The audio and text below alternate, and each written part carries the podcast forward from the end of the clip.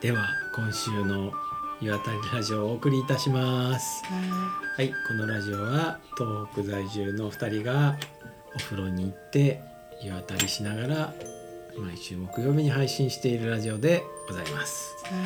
お送りするのはパーソナリティのピッコログランデと片手鍋です。よろしくお願いします。はい。今日はね7月20日。はい。はい。98回目はあすごいね。もうすぐ2年。うん。丸2年で100回の丸2年、ねえ。俺2年以上なんかやったことあんのかな。あこう個人的な何かで？そうそうこういうのでね。そうね、うん。なんだ大体私。日記書いてる、気も飛んじゃうね結構、うん。うん。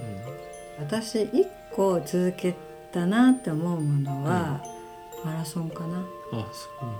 えどんぐらいやっ10たあすごい。じゃん俺一番長いのね結婚生活かな。年やったじゃん、2番目が息子育て、うん。うん、でももうあと何年かしたら卒業す終わるねるからね、うん。そうそう。あと会社も意外と19期ぐらいやってるあすごいじゃん、うんうんうん長いんだよ、うん。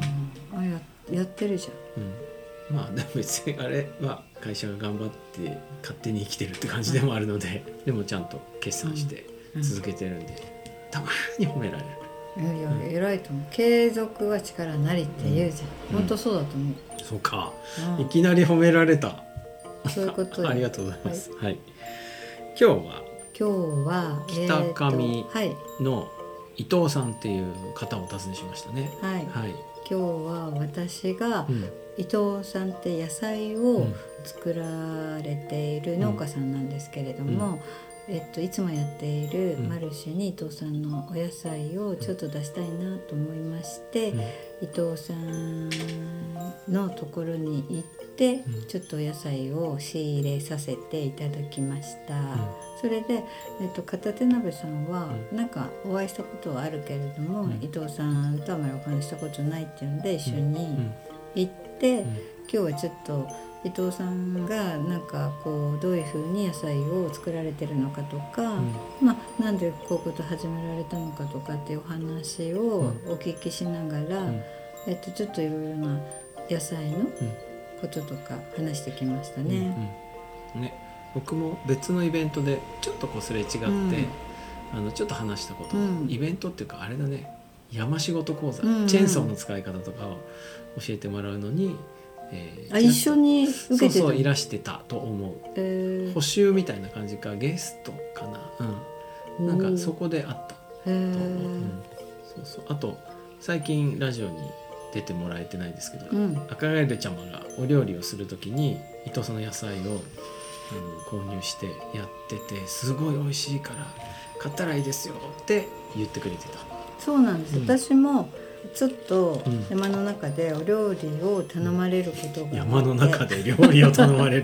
ね。ちょっとその話よく聞きたいけど、でもまあそれはまた別会で、だからその時に、うん。あの赤ガエルさんから、うん。赤ガエルさんお料理する時もたまにお手伝いしたりしてたんで、うん。赤ガエルさんが使ってるお野菜はどこからうん。仕入れてるんですかっていうのをお聞きして、うんえっと、北上の伊藤さんだよって言って教えていただいて、割と何回も伊藤さんのところにうん。足運んで、うん。今だったら大体こういうものが取れるよとか、うん。こんなあのこれはこんなお料理にいいよとかっていうのをお聞きしながら、っていうんで何回か伊藤さんとお会いしてお話をしたりしていて、で今回もちょっとその私のやってるマルシェに、前々回春ぐらいの会の時に風田鍋さんが送ってくれた、あのみかんがみかんね。ね、うん。いや思いのほかうん、売れかましたね。ける？っていうか何回やっても全部売れましたよね。二回やったの。売り子がいいからい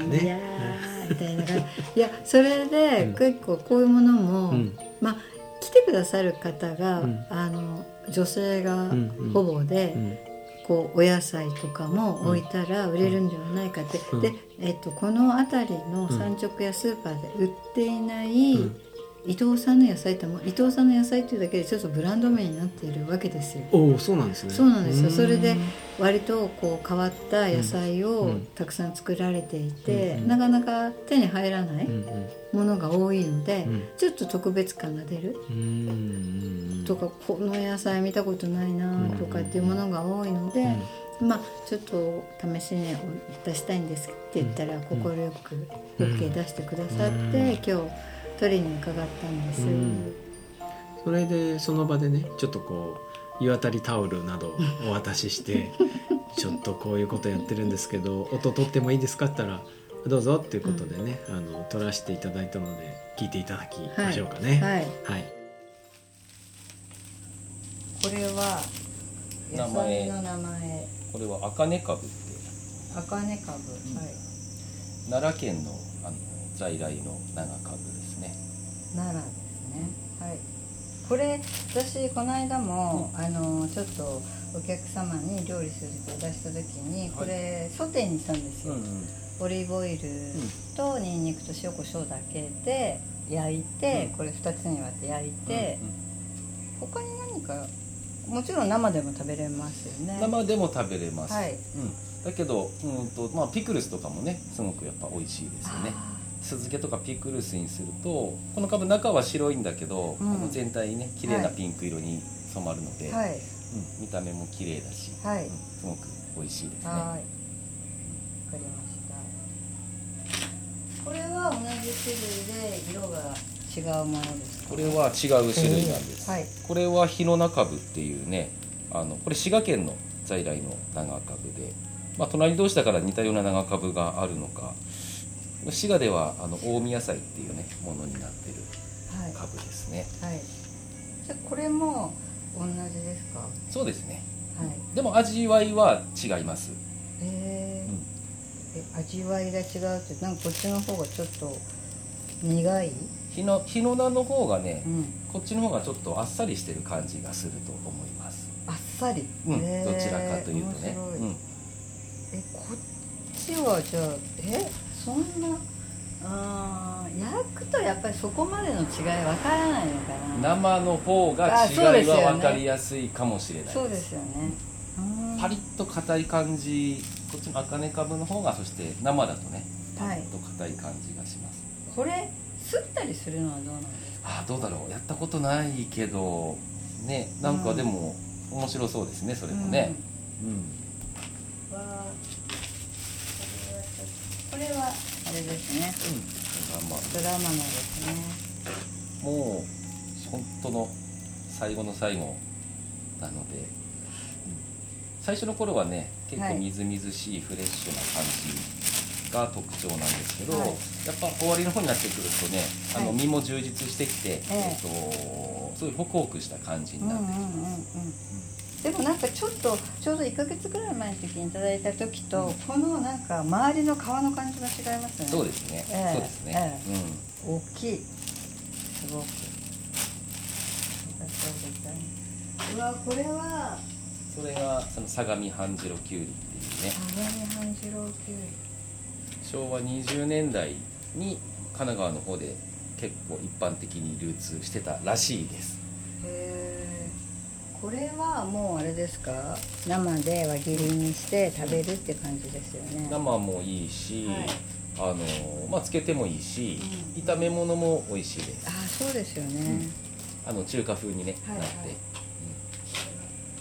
中華風の炒め物こ美れちょっとね皮はちょっと硬めなんだけど、はい。中がすごい柔らかいので。なんかもうこれ見てるだけで中がジューシーさが伝わってきますよね。皮は硬めあだからやっぱり中華の炒め物いいですね、うん。ちょっとねあの洗ってもいないけどなんかもしよかったらあ。バリッとかはい。お二人で食べてみてあありがとうございます。あの本当中のね柔らかさとかみずみずしさは見ただけでわかると思います。ウリやっぱウリっていう感じしますね。今の今時のキュウリより。うん美味しい。うん。すん。ごいもう叩いたキュウリのように柔らかいですよね、味もなんかねあキュウリの味ってなんかこうやっぱ今普通にスーパーで買うのとは違うなっていうのはね分かってもらえるかなって思うんですけど。うん。味がある。うんこうやって食べるの一番いい、うん。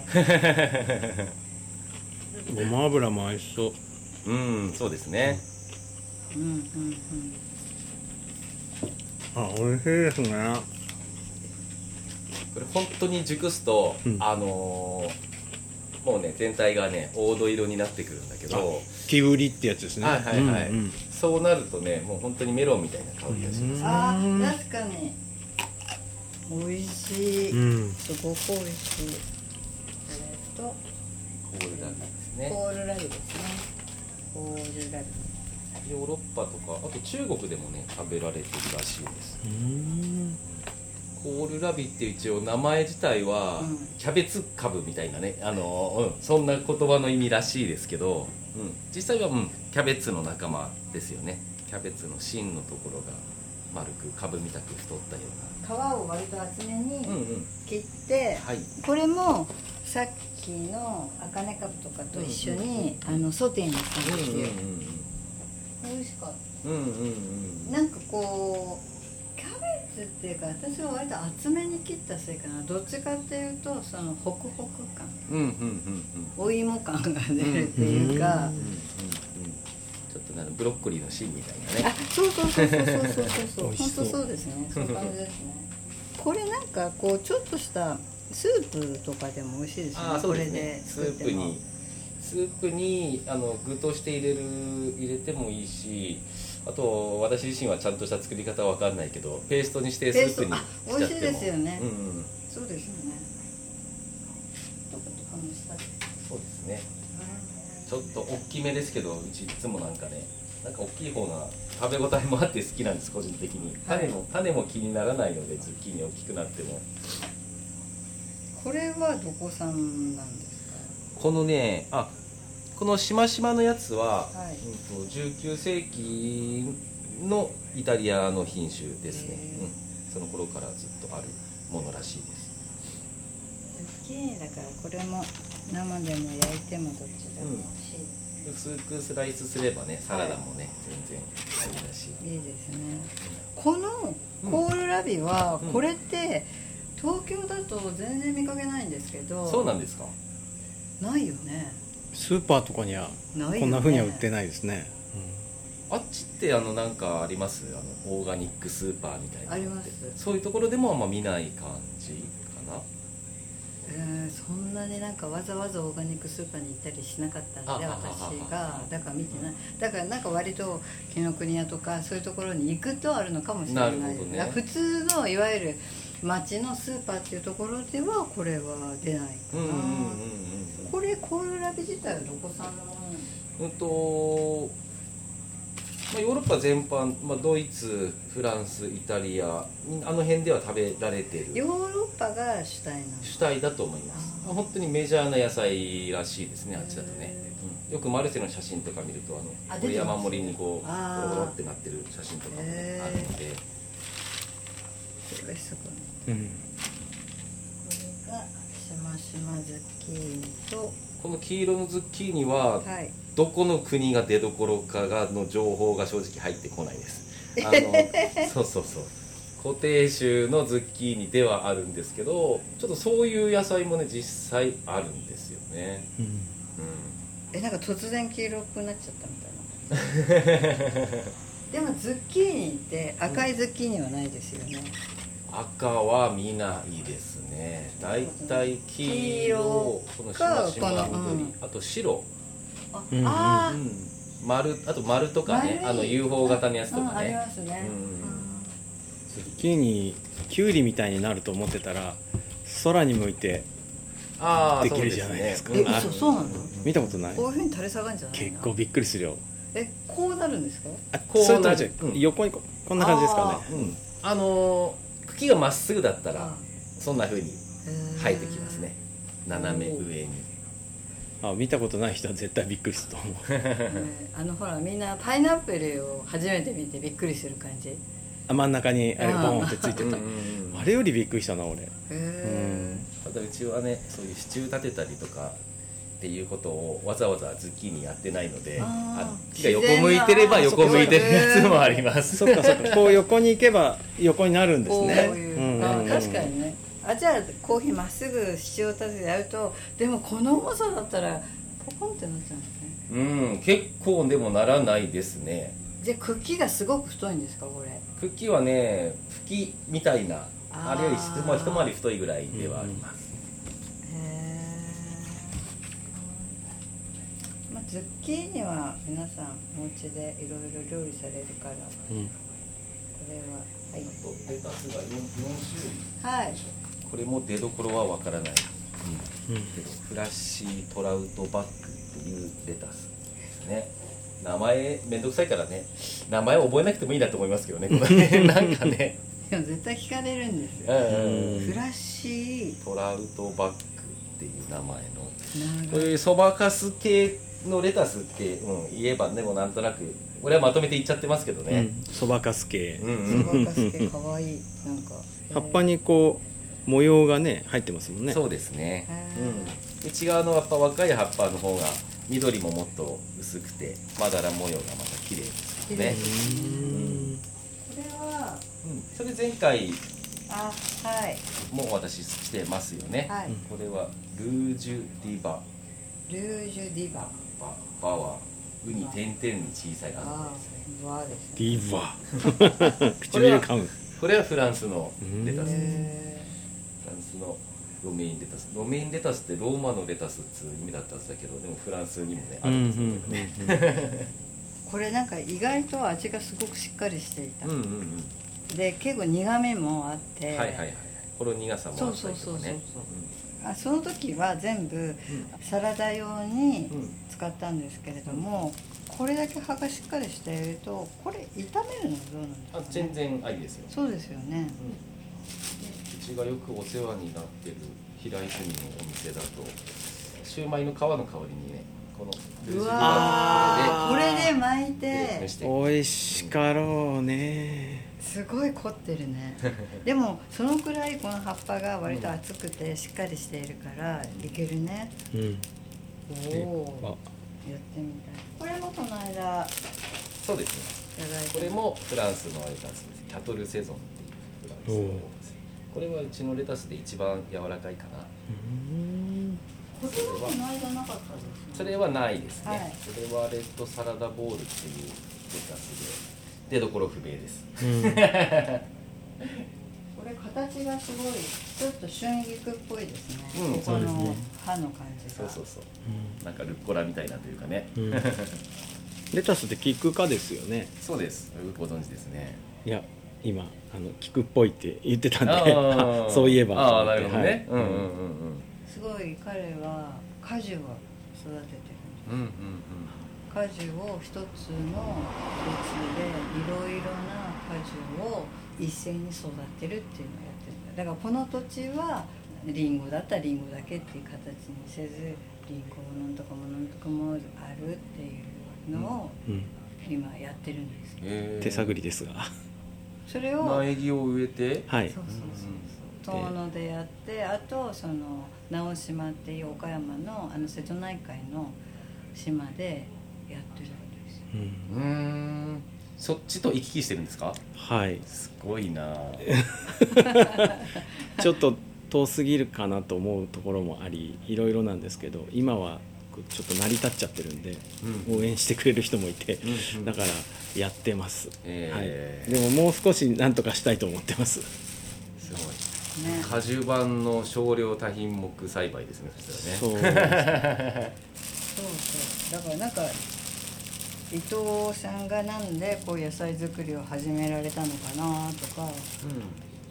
うん。全然家庭菜園も何も興味なかったんですけどね。あ最初あそうなんです。えでも私そもそも伊藤さんが最初皆さん私も伊藤さんを紹介しても伊藤さんすごいあれなの前自衛隊にいたんだよとか。自衛隊辞めてえいきなり野菜農家？って。そうそうそうそう。なんか奥さんがこっちの人だったらしいぐらいの感じでえだからそこうもうこれをやられて何年ぐらいになる？今8年目に入りましたね。ああ、こここが奥様のご実家だった？そうです。じゃあそれやめて野菜を作ろうって思われたのか？野菜を作りたくて？やめた。慎重な人間なのでもう自衛隊を辞める前にいろいろ情報は集めての、ええうんうん。ああそうそうそう、あで辞めてから何をするっていうのは結構ずっと前から考えていてって、うん、うんうそうですね。家庭菜園をやったことはなかったけど、ー自衛隊にいた時点で農業には興味がありましたね。えー、なんかそういう機会があるんですか、まあですん。そういうなんか自衛隊の中でもそういう機会があったりするんですか？いや全くないです。全くないです。え そうそうただ生き方にねすごく関心があったんですね。第一次産業っていうものを、うん、それをなりわいにして生きるっていうことにねうん。すごく関心があったので、うん。うん。うんうんそうまあ、自衛隊にいた時もねあのやっぱ国民のため国民の財産のためっていうことでうん。一応仕事ををしていたんですけども、えーとまあ、はっきり言ってしまうとその喜びっていうのを実感できることってほとんどなくて。ああその自衛隊の中にいてですか？そうですで、ね、本来活躍しない方がいい組織でもあるので、うんうんうん。そういう仕事をまあしていた中で、うん、ともっと日々の暮らしの中で、うん自分がやることであのななんだろう。あの普段から喜んでもらえる仕事をしたいなっていうふうに考えていった時に農業だったら人に喜んでもらえるんじゃないかな、うん。もうね担い手も少ないっても言ってる中で、うん。それだったら、うん、なんかね、うん、すごくこうダイレクトにその喜びを感じられるんじゃないかなっていそうですよね。うんそこそこがスタートで、うん、でこっちに来られてからその農業をいろいろ教わりながら始めたっていう形ですか？いや自衛隊を辞めてから、はい。宮城県の有機農家さんでええ。1年間あ研修させていただきました、はい、おてちぼうこのような感じえでね、うんうんうんうん。やっぱりそうしないと無理ですよそうしないとまあねやる気ある人は自分で行動力ある人は やっちゃう方もいますけど、うん、あの私はやらなきゃ無理だったと思います、それでここの土地を選ばれて、はい。あれ育てているなんかいろんなところの畑を今借りていたりとかっていう話も前はいはい。お聞きしたんですけど、そうですね。8箇所9箇所ぐらいに畑は分かれていますかね、うん大変ですねうんうん、まあだけどねその多品目栽培ってね、うん。その時その時季節季節の野菜を作るって考えれば、あのまあ、畑変わると、まあ、多少移動って言ってもね車で5分以内のところに畑はみんなあるので、うん、あとは土質もね多少違ったりとかそれぞれのお野菜に合ったあのうん。土っていうのもね、うん、まだ見極められてはいないけど多うん。分その方が使いやすい畑になるんじゃないかなとは思っています。それは、えっと、農家さんが辞められたなんか休民の土地を借りてそうたりる。ですすね。はい。あー今多いですよね。もうやっぱりね皆さんもうほぼほぼ70後半から80代なのでね、うん。実際農家さんは、ううん。あの自分ができる範囲っていうのはやっぱりどんどんあの小さくなっていくので、ううん。んそういうところをね少しでも逆に私が利用することで、うん。あのうん。またあのなんだろう。ちょっとねその地域も元気になればなとはね思ってます。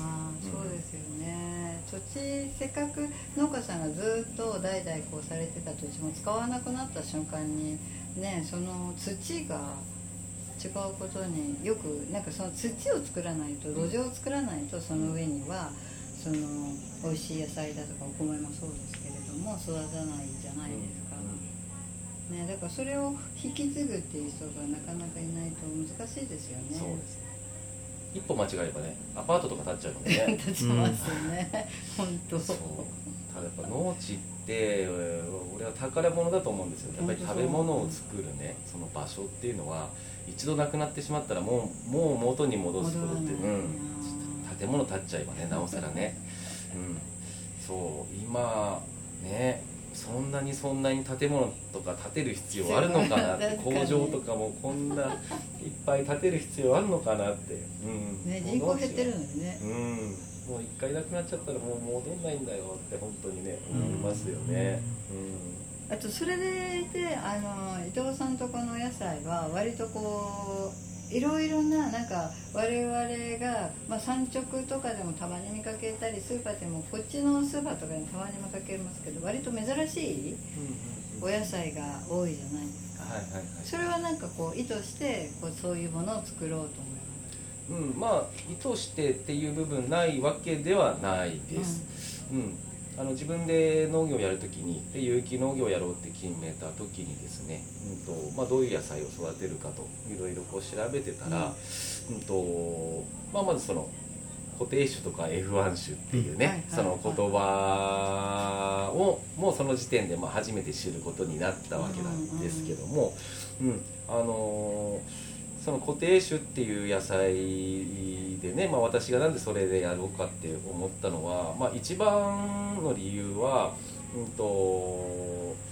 やっぱり今そのおっしゃった通りで出回ってないようなお野菜、私も全然知らなかったお野菜がやっぱ世の中にはたくさんあるんだっていうことをねやっぱ知ったわけですね、うん。こうまず情報として。うん。で自分が農業をやるときにじゃあそれって岩手で育てられるのかなとか、うん。でそれは実際食べると美味しいのかとかね、うん。それも、うん、と自分私農業を始めて1年目にまずいろんな品種のもので今よりも全然多くの品種を栽培してみて、うんうん、そうそう。それで食べてみて。で自分で美味しいなって思ったものに、まあ、少しずつ絞り込まれていってでまた新しいものもね栽培もしてはいるんですけども、うん、その時にねやっぱりすごくやっぱ思ったのがもう本当に単純にね、はい。なんでこういう野菜ってスーパーとかじゃ売ってないのかなって、う。ん、形が揃いづらいとかね、はい。うん、その生育の差が大きいっていうのが、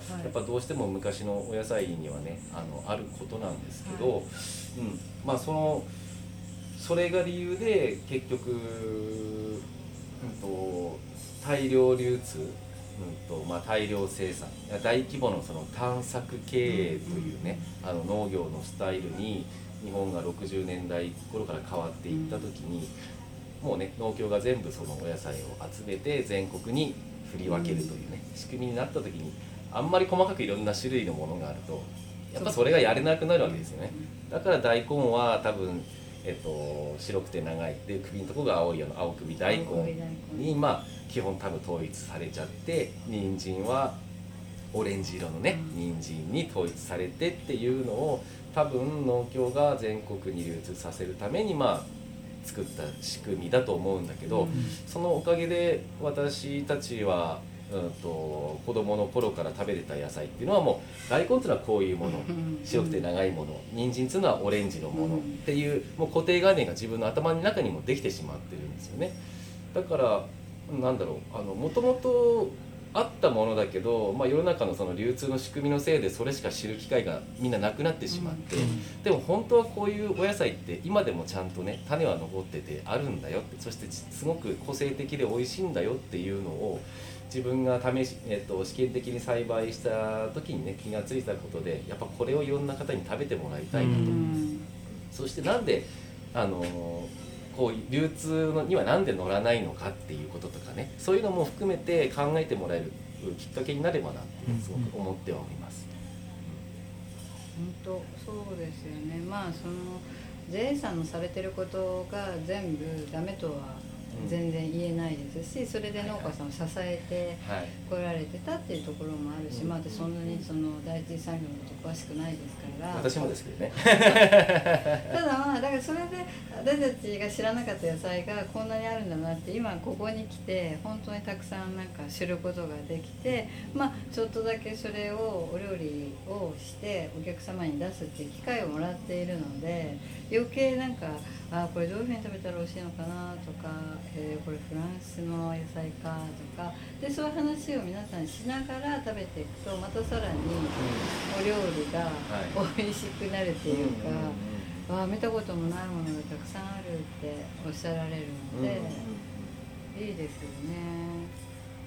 一般のねご家庭にもあの宅配をしてますけど、あうん、やっぱりお料理お料理されるのやっぱり女性の方の方がねどうしても今割合としては多いんですけどもお野菜ねあのお渡しする時に、うん、今日料理するのが楽しみですってね、うんやっぱり言ってく本ださるのがすごくやっぱりね嬉しいですよね。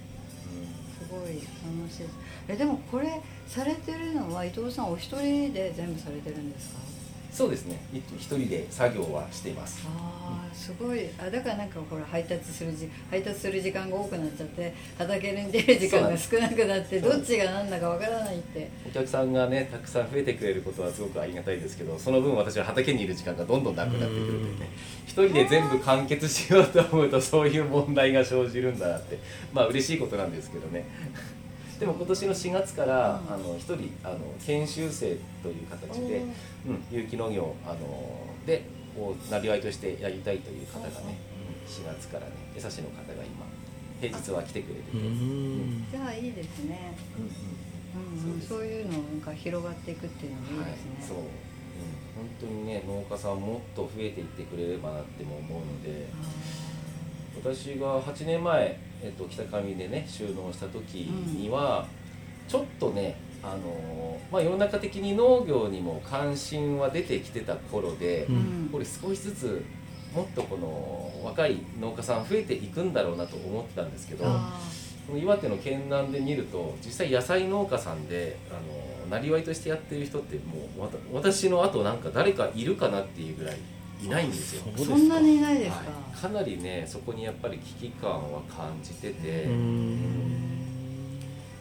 ただただねその緑の食料システム戦略っていうそのまあ行あの国のね方針で、えっと、2050年までに有機農場の補助の割合を25%まで高めるって言はいってですね、はいはいはいこれ8年経って1人も増えてる1人作り手がね。のかどうかみたいなこんな状況で2050年に。で現在の農地の0.1%って言いますよね有機の補助って。それを25%に。0.1%なの？本当にするなるのって。うん。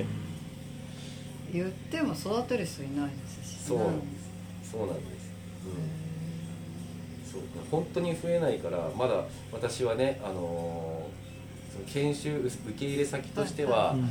まだまだ不十分なところはとても自覚してるんですけど、うん。そんでもまあなんとか生きてはいけてるぐらいではあるので、うん。ちょっとね本当に農家さん増やさないと本当にまずいと思うってちょっと行政に掛け合ってその方がね、あの江差の方が農業やりたいって言った時に、うん。ちょっとうちで彼をあの引き受けたいという話をね、行政にして、うん。絶対離農させないで農家にするからっていうね、うん。話をして、でもこれで一人増えてくれると思えばね、うん本当に嬉しいことです。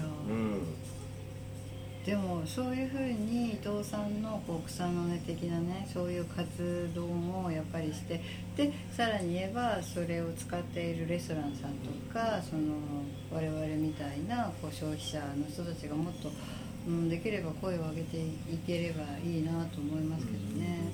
そうですね。へー私もっとそういう若割となんか若い人たち今そういう第一産業にね行かれる方東京にいても多かったりうん仕事を辞めて、そういう農業だとかに行かれる方が多いのでいや聞くそのそれもちょっとこうね聞いてるだけだから 実際に本当かどうかは目で見たわけじゃないですけど。多分どちららかというとそういう側にいるからうん。そういう方が集まってくるんだと思います、うん。今私もこうやって仕事してるとね農業してると同年代の農家さんもまああの他の市町村にはいるし、これから農業に関心あるっていう若い方と出会う機会もやっぱりありますけど、じゃあ俺が一人でねじゃあ北上市だなんだ、まあ、盛岡市だ歩いてて歩いてて 10m 歩いてる中に多分農業やりたいと思ってる人なんか誰もいないですよね。誰会うことができないですよねきっとね。都会にいるとね。うん確かにそうやりたいって言ってもすぐにですぐに何かお金になるものでもないし、そこの土地をまず探さなければいけなかったりとか、じゃあ全然そういう場所に無縁なね東京で生まれて東京で育って田舎とかってってどこの土地で何を作ればいいんですか？だからなんかその辺もなんか国がもうちょっと補助してくれるといいのになと思いますね。なんかいろいろ聞いてしまって、うん。ありがとうございます。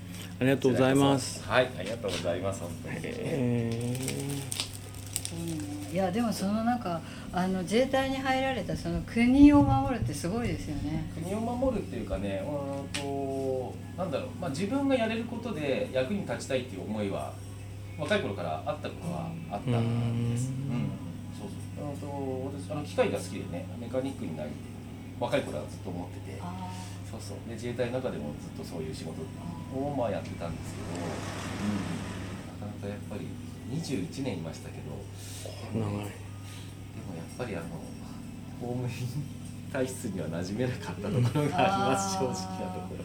そうなんですね。そう。へこうした方がいいのにってねあの物を直すって言ったってあの税金使って直すわけで、ーうん。少しでもあのお金をかけないように少しでも早くあの自分たちがね直してるものをその舞台に返してやるっていうのが自分たちの仕事だと思ってた、思って、うん。間違っていないと思うん。ですけど、うん。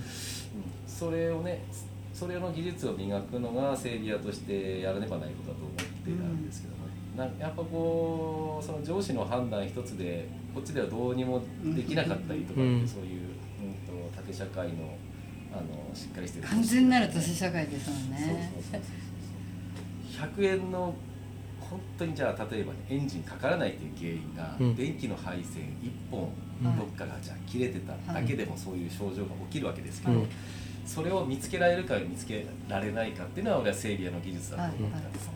ただ線1本つなぐんだと、まあ、100円の部品1個で足りで治ったりするわけですよ。それはその技術屋さんがだけど技術がないといろんな部品をその線をに関わっているいろんな部品を変えて結果的に治りましたみたいなことも実際はあるんですね。うんそれがどうしても許せなくて、それなんか当たり前に部品頼めば物が来るっていうね、そのお金の大切さとか、うん。どっからそのお金出てるんだっていうのを、うん。みんなどう考えてるのかなってう。いう、ん。そうそうそう。そうしないためにみんな頑張って技術磨かなきゃないんだよって言ってたりもしたし上司にもそういう話をしてもなかなかやっぱり分かってもらえないところがもう俺ここにずっといていいのかなって思ってはいたところではあります。うん。もっと自分が思ったこと今の農業はね、うん。あやっぱりこういうふうにしてみようと思ったらもう誰の許可もなくスパッとやり方変えられるので、このやっぱレスポンスの良さっていうのは、うん。もう間違いなく俺のストレスがないにかからないので、ねそれがうまくいこうが失敗しようがね、うんすごく魅力的な仕事だと思います、うん。個人事業主として農業をやるっていうことはね。うん。うん。いやだけど大変だと思う。このなんか気候風土うん。いろんなこうなんか外的要因がすごい絡んでくるじゃん。自分がいくら頑張ってもなんかよくその果樹園の人たちが台風が一回来てしまったら全部リンゴ落ちたみたいな感じとか田んぼが全部ね洪水で水浸しになってとかうんなんかこう割とそういう方たちが近くにいる土地に来るとこう私もなんか一緒に田植えをしたりあのちっちゃい畑を手伝ったりしてるんで「あー全然雨降ってないけど大丈夫なのこれって」とか「雨降りすぎだ田んぼの水が溢れそうじゃないの?」とか結構そういうことが気になってくるじゃないですか。だからその自分の頑張りとそのいろんなこう外的な気候風土によってものすごい左右されてくるじゃないですか。まあ、そこも面白いって言えば面白いんだろうけれども、だからなんか大変な仕事だなって。うんうんうん。確かにねそういう部分はあるのかもしれないけどもうでも自然のことだとね受け入れるしかないのでね、うん。どうしようもないですね。うそうそうそう、それが上司のこ上司がやることでそうなってたとしたらもうもう煮え切らない気持ちだけが残るじゃないですか。確かに自然に怒ってみたところで、ね、どうしようもないですよね。それはみんなそれを受け入れるしかない。しね、そうだけどなん。だかん。だねやっぱこの多品目で栽培してると、うん、やっぱこう雨が多い時にはこの野菜はちょっとできなかったけど、ううん。と水分が結構ある方が好きなこういうお野菜は随分よく育つとかね、うん。うん。だから必ず毎年ちゃんとできないものは何品目かあったりとかうん。する中で、うん、たくさんあるのでね、うん。それがこうカバーできてるというね、うんうんそれでいいのかなって思ってそうですいやーすごい生き方がいいですね。いいね。そうそう。というところですごい興味深いところでした。また来てねって言ってくれたからまた僕も行きますけどよかったですよね、どうどうでしたか？伊藤さん。伊藤さんはちゃんとした人、車の中でもそう言ってね。うん、ああいうちゃんとした魂に触れるとさこう自分もなんか健康になる気がする。多分ね野菜も美味しくて食べたら元気になるんだろうけどそれは伊藤さんの何かが野菜に作用してるから美味しいんじゃないのっていう。いやもうそれは絶対ですよ、あそうですか、うん。まあそうだよね。なんか作り物ってそれが全てじゃないの？それは私その野菜だけに限らず、うん。絵もそうだしあそれは本もそうだし。ーそうね。いやそれはその人がまんま出るんじゃないの、まあそうなんです、うん。めっちゃ優秀な人でその今自分がやってる仕事に必要な技術を全部自分で賄えるっていうのかねなんかすげえ優秀だなと思った。だからなんか伊藤さんのこうお顔をうん。見ると、うん。あもう絶対野菜は間違いないっていう。そうね。すげえ好きごい俺いい顔いいね。ねあのなんかこう笑ってる顔がこんなに素敵なダンディーなおじさんいないと思う。ねうん。なんかこうねふかしてるとこが全然なくてさ。いいよね。ふかす必要が何もない。何もないんだね。そううん。そうなのよ。あもうだからそこが一本本当にこう、うん。筋通っているし、だからそこに対してはこちら側もきちんとうん。買わせていただいたうん。お野菜をきちんとした形でちゃんと売らなければっていう思いもあるし、うんうん。そうだよね。いやー余談だけど基本自分で作った野菜をうん。自分で売るっていうことをされてるじゃないですか。うん。で最後にね、うん。でもピッコロさんは今日ねその委託販売じゃないけど一回ピッコロさんが全部買い取って、うん。でそれをさらに、えっと適切な場所でうん。欲しい人に分けていくっていうことをやってよくやってんのかなと思って行ったんだけど他でやってないみたいじゃない？え私も初めてで最後に「こういうことよくされてるんですか?」って言ったら、うんピッコロさんとしかやってないって言ったから、うんおすごい信頼関係だなと思ってそこはちょっと俺あのゾクゾクしながら聞いてましたけどね。いや私もあそうだったんだっていうのを知ってちょっとその時に和さんの価格帯の話とか、あのさせていただいてその、伊藤さんもご自身でマルシェに出られる時に売られる価格帯と私が出す価格帯にうん。すごい幅があるとそれはそれで何かこう、ね誰かがなんでここはこんなに高いのかしら安いのかしらみたいに言われちゃうとまあそれってなんかまあそれぞれの季節感にもよるしみたいななんかまああるだろうけれども、あんまりそこをなんかこうぶれないようにしたいからちょっとお聞きしたりしてたら、うわ初めてなんだなと思って、ね。ね今回買ったお野菜はもうこの間のマルシェでみんなにね、はいこうもらわれていったわけですけど、来月もできたらやるの？あのーその取れるものによりけりなので割と直前に一回連絡させていただいて、なんかこうありますよって言うんであったら、じゃあ次の8月のマルシェも。できれば、うん。まあ今すごく夏野菜が取れる時期なので何かしら出させていただければいいなと思ってます。あとはい。遠野のあの森フェスで。あはい。それはあのーダイレクトに伊藤さんが来られて。そうそう。だから生伊藤さんに会えるってことですね。伊藤さんから野菜買えるっていうね。から野菜を買う7月の29くの土曜日に伊藤さんは、はい。皆さん森フェスって検索していたはい、だく森フェスと、検索してください。はい。